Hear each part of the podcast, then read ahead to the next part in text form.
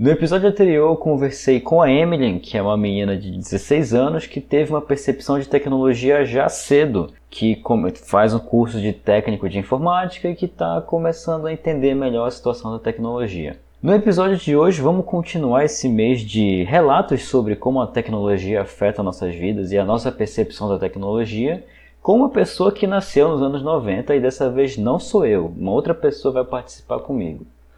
Posso entrar no seu smartphone?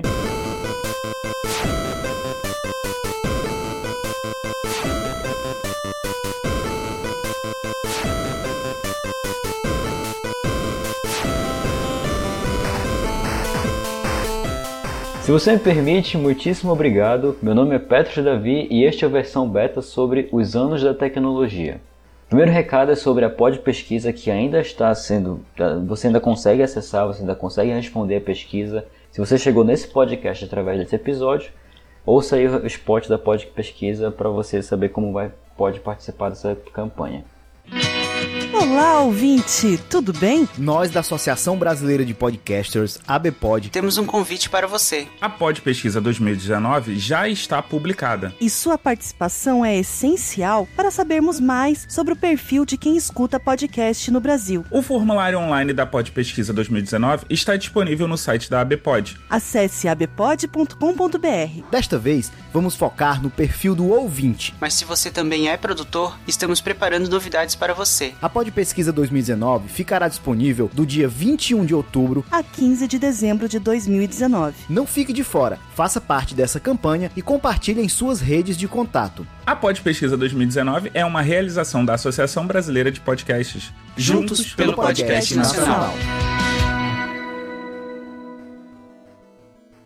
Segundo recado é que, como esse episódio vai ser uma entrevista, é, não vão ter tantas coisas de texto no site. Mas se você quiser ir no site e ver o que, é, o que foi comentado aqui nesse episódio, você pode entrar em versão beta.confiante, no final.com.br. Terceiro recado é que hoje temos o segundo convidado, que é o meu querido amigo José Augusto, que eu vulgarmente chamo de Zé. Boa noite, Zé. Boa madrugada, na verdade. Boa madrugada, estamos aqui para quem acha que estávamos na pior. Mas, enfim, eu vou, eu vou então iniciar com uma música, que eu acho que essa música diz muito sobre o tema que a gente vai falar, que é Dance potranca, dance com emoção. Eu sou o Jonathan da nova geração. E daí você coloca aquela musiquinha que tinha naqueles brick games, sabe? É, é, é isso. Ai, meu senhor. Eu não. Eu vou caçar essa música, mas tudo bem. Cara, Jonathan da nova geração, mano. Esse, esse, esse menor foi uma lenda. Depois dessa introdução bizarra, nós vamos pro episódio.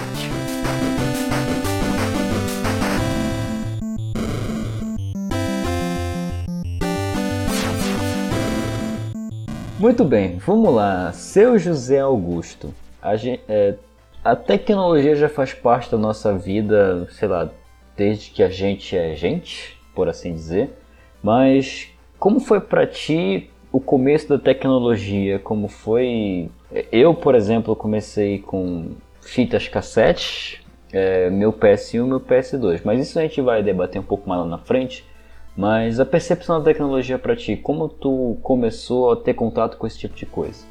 É engraçado porque a gente sempre pensa tecnologia como algo muito futurista e complexo e robótico e essas coisas assim. Mas a verdade é que qualquer coisa é praticamente uma tecnologia, sabe? Tipo assim, tecnologia deriva de técnica, né? E técnica vem da questão da ferramenta, tipo assim, uma ferramenta que você constrói para ou para facilitar o seu trabalho ou para funcionar como uma extensão do seu corpo, etc. Mas só que sobre essa questão da tecnologia em si, quando eu era criança, tipo assim, é aquele negócio que você mesmo falou, sabe? Eu nasci na época que tava meio que na transição e quando você fala transição, isso fica muito, sei lá, é, a gente nunca sente esses períodos, sabe? A gente sente depois que eles passam. Porque, por exemplo, aqui no Brasil, anos 90, tipo assim, ao, ao, mesmo tempo que, sei lá, já era uma febre em outros lugares do mundo, o CD, a gente ainda tava aqui gravando e ouvindo, né, as fitas cassete e coisas assim, assim como VHS e tudo mais o maior contato na minha infância com tecnologia foi principalmente com VHS e essas coisas assim. Eu, por exemplo, sou de Belém do Pará, não lembro de ter visto, por exemplo, a TV Manchete, a TV Colosso, que muita gente fala que passava vários animes, tipo Cavaleiros do Zodíaco. O primeiro que eu peguei foi Dragon Ball Z. E eu me lembro de quando eu tinha meus 6, 7 anos de idade, pegar uma fita cassete, um VHS no caso, e colocar no, no, no leitor de VHS para gravar os episódios de Dragon Ball que passava na Globo na antiga TV Globinho, quando tinha TV Globinho naquela época. Eu lembro que na locadora você achava fita VHS de fansub, tá ligado? Verdade, isso é verdade esse pessoal que hoje em dia, né, faz legenda pra série e tudo mais, era o pessoal que há anos atrás legendava anime, série, essas coisas, e daí vendiam as fitas por correio, e essas fitas você encontrava também nas colocadoras, era... Partindo agora para PC, assim, saindo um pouquinho da, de tecnologia generalista, indo para informática mesmo. Eu perguntei, por exemplo, para Emily no episódio anterior qual foi o primeiro sistema operacional que ela usou, ela não lembra. Eu não vou te dar com precisão qual foi o primeiro sistema operacional que eu usei, mas eu usei entre o 95 e o 97. Nossa, Por que eu me cara. lembro disso? Porque eu me lembro de ir com a minha mãe para um curso de datilografia e que o sistema operacional que o PC que ela utilizava para fazer o curso tinha o Windows 97, se eu não me engano. Parece que foi o Windows 97. Mas eu cheguei a ver o Windows 95 também em funcionamento. O primeiro PC que eu tive, que foi em 2007, esse sim teve o XP, que já foi um sistema bem depois do Windows 97 95. O primeiro sistema operacional que eu usei é o primeiro sistema operacional que eu tive contato, né? Que é o saudoso, o grandioso Windows XP. Melhor versão do Windows que a Não, não, não é a melhor versão do Windows nem ferrando. Se fosse eu há 12 anos atrás, eu te diria que sim. Você fala isso porque você é bit de Linux, tá bom? Eu não sou Mas... bit. Mas. É, eu sou, tá bom. Eu fui ter, tipo assim, contato com computador, essas coisas assim, meio tarde, se não me engano. Eu não vou saber precisar que ano que é certinho. Mas eu lembro que o primeiro desktop que eu tive em casa foi, acho que lá pra medida de 2007, talvez? Não, eu me lembro exatamente que o meu primeiro PC de mesa eu tive em 2007. Eu lembro que, tipo assim, eu não lembro exatamente qual ano que era, mas eu lembro que, se não me engano, era um desktop já bem surradinho, sabe? Que era um presente de uma tia minha, na verdade, que ela tinha comprado um computador novo e daí tinha dado, tinha doado, né, o computador antigo. E daí eu lembro que ainda tinha um processador Celeron 3 com, se não me engano, 256 de memória RAM e 80 GB de HD. Cara, o meu primeiro PC, eu me lembro até hoje das especificações dele. Ele tinha um Pentium 4 que tinha 100, acho que tinha 1.7 GHz de processamento com um núcleo só. Não tinha nem conceito de, de, núcleos lógicos, só era núcleos físicos. Tipo assim, esses processador dual core, naquela época nem se sonhava com quad core e octa core que você vê hoje em dia. Ele tinha 512 de memória RAM e 40 GB de espaço em disco. E ele tinha o Windows XP. E era muito bom o PC, cara. Rodava que era uma beleza. A percepção que eu tenho é que a coisa melhorou, naturalmente. Mas assim, é estranho a gente olhar para trás e ver o quanto a gente progrediu muito, né, cara? É porque você falar melhor entra naquela questão de evolução e tudo mais. As coisas evoluíram porque hoje em dia você consegue, você tem mais processamento, você consegue fazer coisas mais complexas em menos tempo e coisas assim. Mas se você for ver, eu acho que pro grosso da população ainda continua meio que naquela de tipo assim, sei lá, acessar Facebook e Orkut e tudo mais, sabe? Orkut, cara, isso a gente vai falar daqui a então, pouco. Então, é, na época era o Orkut, né? Hoje em dia é o Facebook, tipo assim, sei lá, entra na, naquela questão do cara que monta um PC só para acessar a internet e coisa assim, sabe? Bem coisas desse gênero, mas a situação melhorou, mas é aquilo que tu disse mesmo. Para as pessoas comuns, para os usuários comuns, meio que não importa esse tipo de informação. Ele quer usar o que ele quer usar e dane-se o resto, por assim dizer.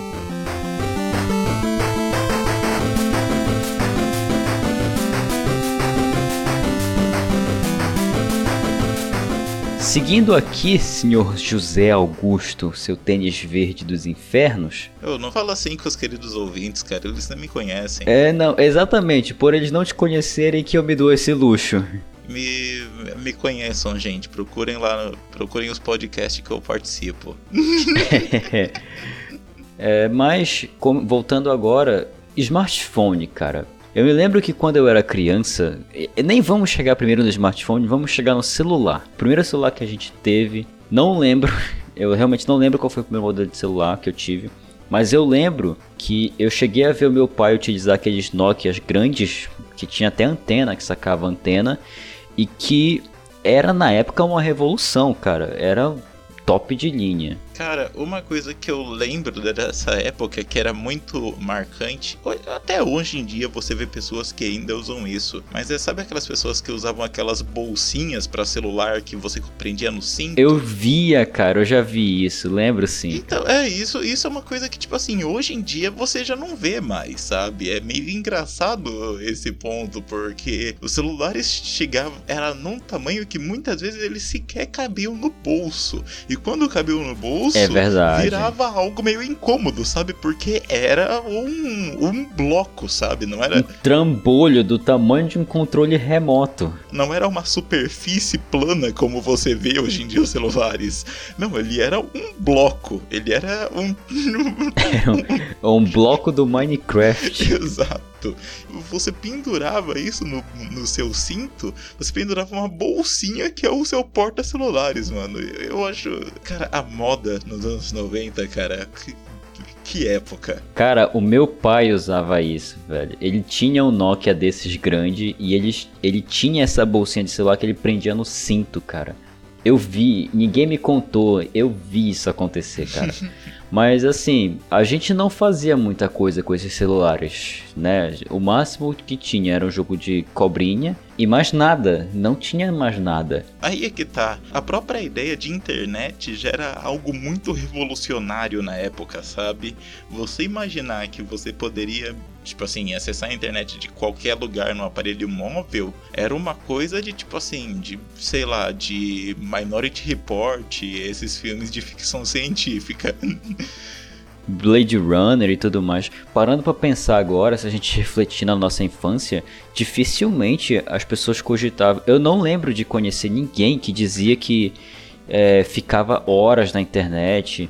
Quando teve um acesso, um, um acesso entre aspas, né? Tipo assim, como é, quando se tornou comum o acesso à internet, era muito comum você ver aqueles programas de televisão que saíam aí, tipo assim, naquela estética, né, de, naquela preocupação de que ah, não, isso tá fazendo mal para as pessoas, e daí saíam nas ruas perguntando, tipo assim, ai, quantas horas você passa na internet? Você já você com certeza já viu, né, esse tipo de programa? Já vi, com certeza. Olha o prospecto, eu vi isso se expandir, eu vi isso se propagar numa velocidade rápida e vi o contrário também também se propagar numa velocidade tão rápida, do ponto das pessoas fazerem pesquisas do quanto tempo você não passa na internet. E, e é engraçado porque hoje em dia essa é meio que uma pergunta idiota, né? É verdade. Você tá com o celular no seu bolso, você não passa a contabilizar quanto tempo que você tá na internet, porque tipo assim, antigamente você tinha, é, você não tinha, né, o, é, os smartphones e coisas assim. Então você, para você acessar a internet, para você trabalhar com isso, para você se comunicar com outras pessoas, você reservava um tempo, sabe? Você sentava no seu desktop, ligava o computador, coisa que não era uma tarefa muito rápida, digamos assim, e daí reservava um tempo para, sei lá, trocar mensagem no Orkut, trocar e-mails e, e navegar na internet, sabe? Hoje em dia já não. Hoje em dia você já puxa no bolso e qualquer coisa você já tá lá vendo, sabe? meu celular, eu lembro que o meu primeiro celular eu praticamente só tinha ele por causa de despertador. Eu cheguei a ver, por exemplo, aquele Nokia grande, né? Uhum. Eu, eu vou caçar uma imagem, se eu conseguir caçar uma imagem, eu vou colocar ela no episódio, com certeza. Tinha aquele Sony Ericsson, não sei se tu chegou a usar. Tinha os da Siemens também. Cara, a Sony Ericsson foi uma febre durante um tempo, né? Verdade, foi uma empresa muito boa. E, e, mas- e o engraçado é que o Sony Ericsson, assim como, sei lá, outras também fabricantes tipo a Motorola, eles surfaram muito nessa onda de celular, mas como aparelho multimídia mesmo. Não só aquele negócio que você usa pra conversar, mas sim, sei lá, alguma coisa que você pode é, ouvir música, alguma coisa que você pode botar uma câmera lá. Eu lembro que eu comecei a ter acesso mais. Eu tenho que eu come... tipo assim, não eu, mas tipo assim, de entrar mais nesse mundo, de conhecer e tudo mais. Eu lembro que foi acho que lá pros idos de 2010, acho, alguma coisa assim.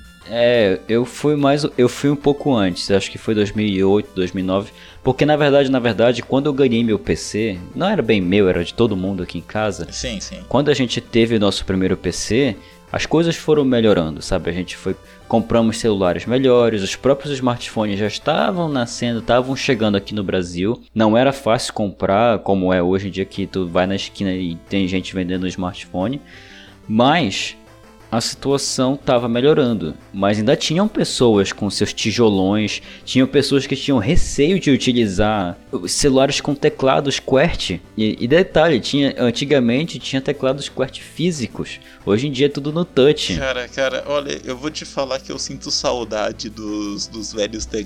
dos velhos celulares com teclado, mano. Cara, eu não sinto a menor falta daquilo, velho. Acho que na época acho que já podia ser considerado um smartphone, né? Porque, enfim, você não tinha uma loja nele, mas você podia instalar aplicativos se você desse umas gambiarra muito louca. Era o Nokia que tinha um sistema operacional Symbian. Foi o primeiro sistema operacional móvel que foi desenvolvido. Saudades. É, não, não tinha, não tenho a menor foto daquilo. Eu cheguei a utilizar Eu cheguei a utilizar o Symbian porque meu irmão comprou um celular que tinha um Symbian. Ele era legal, não é nem sombra do que é o Android hoje, muito menos o iOS, mas o cenário era bom, sabe? A, a expectativa era boa em relação a ele. Então a coisa tava caminhando para seus finalmente quando as pessoas conheceram o Symbian. É, é porque que tá, tipo assim, antes do Symbian, as pessoas sequer é, imaginavam que, tipo assim, elas já sabiam que era um SEO, quem era um pouco mais inteirado na questão da informática, né? Elas sabiam o que era um SEO por causa de Windows e essas coisas, mas elas mal imaginavam que, tipo assim, ah, é, você tem isso no seu celular, sabe? Então acho que o Symbian foi o que meio que trouxe essa. Essa mentalidade para as pessoas, não é? É, de tipo assim, de que, ah, você pode ter um computador no seu bolso já que tu mencionou agora há pouco Orkut, né? Vamos falar um pouco das redes sociais que a gente, que nós vimos nascer e sucumbir com o tempo e com a falta de funcionalidade. Agora tem uma pergunta importante. Tu chegou a utilizar o ICQ? Cara, ICQ não cheguei a utilizar. Nem eu, cara. A época que eu entrei na internet já era aquela febre do MSN, sabe? Sim, sim, o MSN, que para que, pra quem não sabe, foi um grande mensageiro que a Microsoft desenvolveu lá pelo começo dos anos 2000 e se sustentou até mais ou menos 2010. Mas assim, pensando em outras redes sociais agora naquela época que estavam estourando, Tumblr. É, aí é que tá, tipo assim, o Tumblr eu acho que ele nunca chegou a estourar propriamente dito, sabe? Ele estourou em coisa de nicho, é como foi, sei lá, eu acho que o MySpace. Porque, tipo assim, se você for ver massa, o que que fazia as pessoas comprarem um computador? O que que fazia as pessoas irem pra Lan House? Lan House já é uma coisa meio de época, né? Porque, tipo assim, ter um computador em casa era difícil. Sim, sim, o acesso a um computador, além de ser difícil, era caro de achar. É, então, tipo assim, o desktop era caro, você ter um plano de internet era caro também. Eu me lembro que a gente pagava exorbitantes cento e poucos reais por um mega de internet da Velox. Então o que, que você fazia? Você não tinha desktop, você não tinha internet em casa, você ia nas lan houses. Sim, eu tive uma lan house na minha casa. Então, mas tipo assim, as lan houses, né, eu acho que todo mundo não, né, mas a maioria das pessoas que tá ouvindo, tiver pessoas muito novas, eu acho que é difícil elas não terem entrado em contato, porque até hoje você ainda via algumas lan houses, mas só que são lugares que são meio jogados às traças, que as pessoas vão lá pra tirar a segunda via de conta e imprimir currículo, né? Cara, pior que não. Aqui perto de casa tem uma lan house e é bem Tem? frequentada até. Ah, não, é, é, é Tem, porque, é é porque é que tá, né? Eu tô numa, eu tô numa metrópole aqui, né? É, é, é, vale considerar duas coisas. Eu primeiro moro no Pará, e isso não é é, piadas à parte. Realmente o estado aqui não é tão desenvolvido quanto o resto do país. E segundo que eu moro em bairro periférico. É, as lan houses, né? O que que levava as pessoas pra lan houses e muitas vezes o que fazia com que elas comprassem um computador era o Orkut. O Orkut foi uma febre incrível, sabe?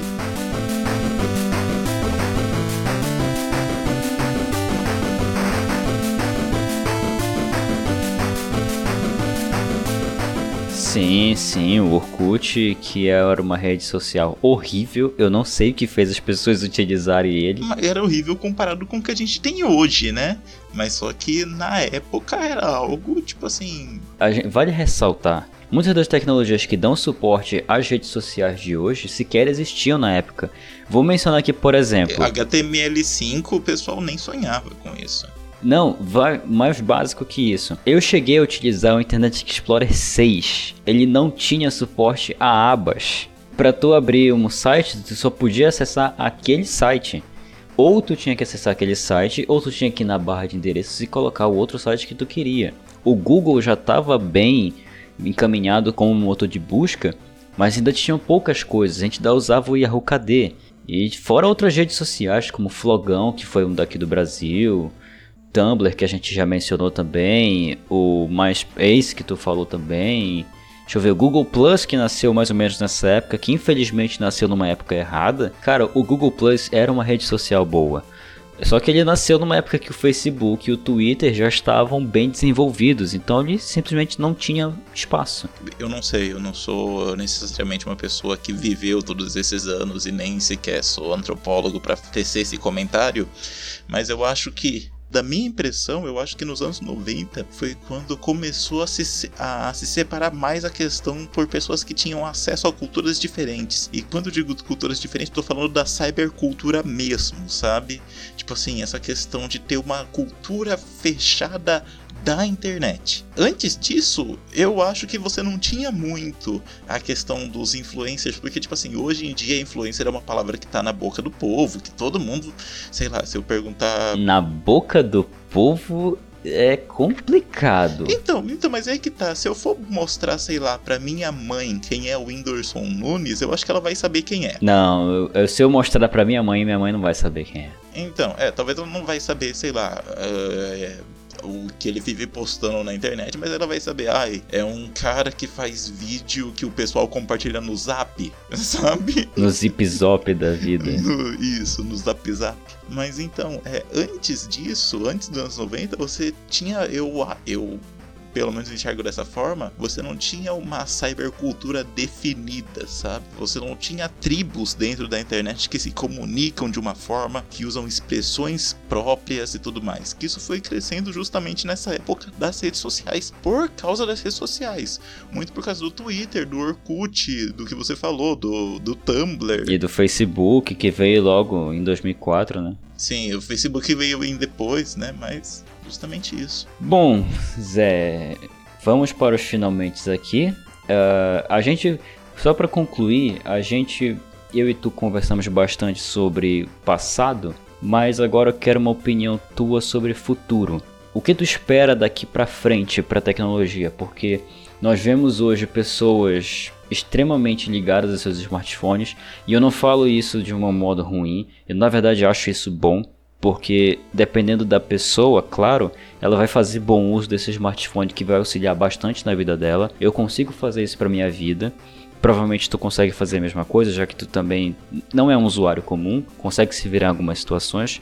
Mas como é o cenário para frente, sabe? Como é ter a visão do cenário como um todo, da visão do quadro como um todo e ver o que, que tu consegue perceber como vai ser daqui para frente? Bom, eu acho que isso é sempre uma tarefa difícil, né? Você tentar dar uma de futurologista e essas coisas. Eu, se eu ficar pensando nisso, eu posso me perder horas e horas e. Sim, então seja sucinto, por favor.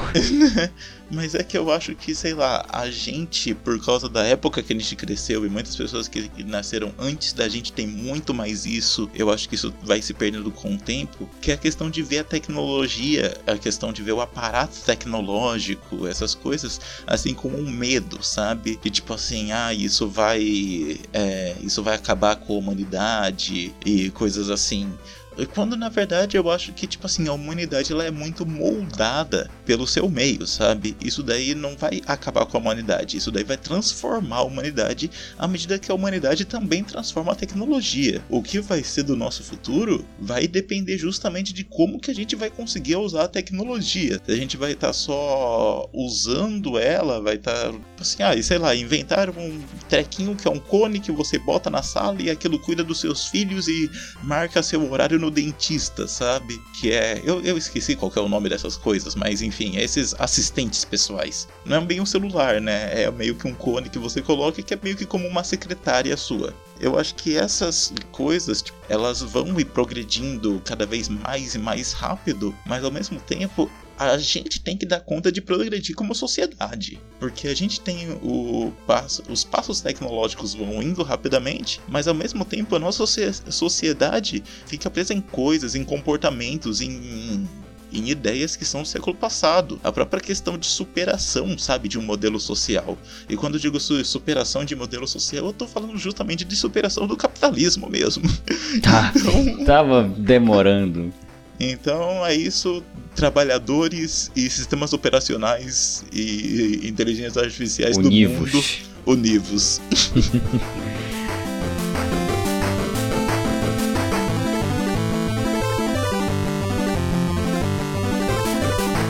Bom, esse foi o episódio sobre a, a, a, percepção do Zé e a minha também sobre tecnologia, já que eu sou um ano mais velho que ele. Zé, eu queria te agradecer muito por ter me ajudado. Deixa as tuas redes sociais se quiser que as pessoas te encontrem na internet, ou se tu não quiser que as pessoas não te encontrem na internet. Então, galera, eu vou falar rapidinho aqui que eu participo de alguns projetos. Eu participo, eu participava, né, na verdade, lá do pessoal do Papo de Calçada, é um podcast muito bom que está sempre tratando aí sobre assuntos que estão na boca do povo, né? Esses assuntos aí de sociedade, cultura, filmes, lazer e essas reflexões pessoal do Papo de Calçada faz muito bem. É, e se você for para alguns episódios mais antigos, talvez você encontre minha voz lá. E de vez em quando eu tô gravando também com a galera do Fuleiros Pop, que é uma galera que, que fala né, também de cultura pop de uma maneira meio, meio despojada e jovem.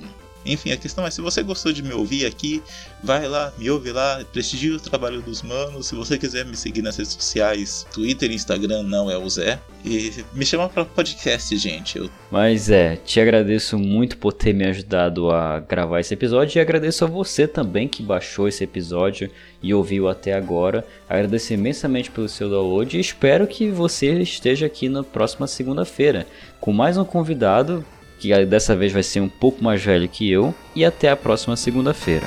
Até lá. Até mais.